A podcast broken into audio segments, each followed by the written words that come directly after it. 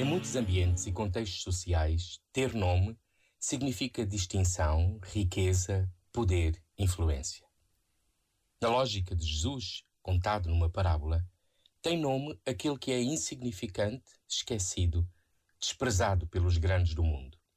Num relato que não pretende descrever a vida futura, mas mostrar a indignação de Deus pelas desigualdades da vida presente, somos confrontados com um rico que nada nos diz ser má pessoa e com um pobre que não sabemos se seria boa pessoa.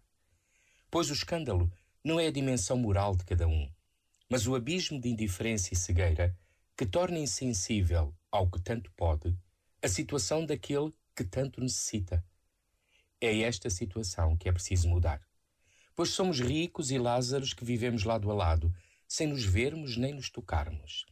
E a economia desumaniza e mata, pela cegueira voluntária, a paralisia da instalação e o empedernimento do coração. É possível mudarmos? Esta é a nossa esperança. Este momento está disponível em podcast no site e na app da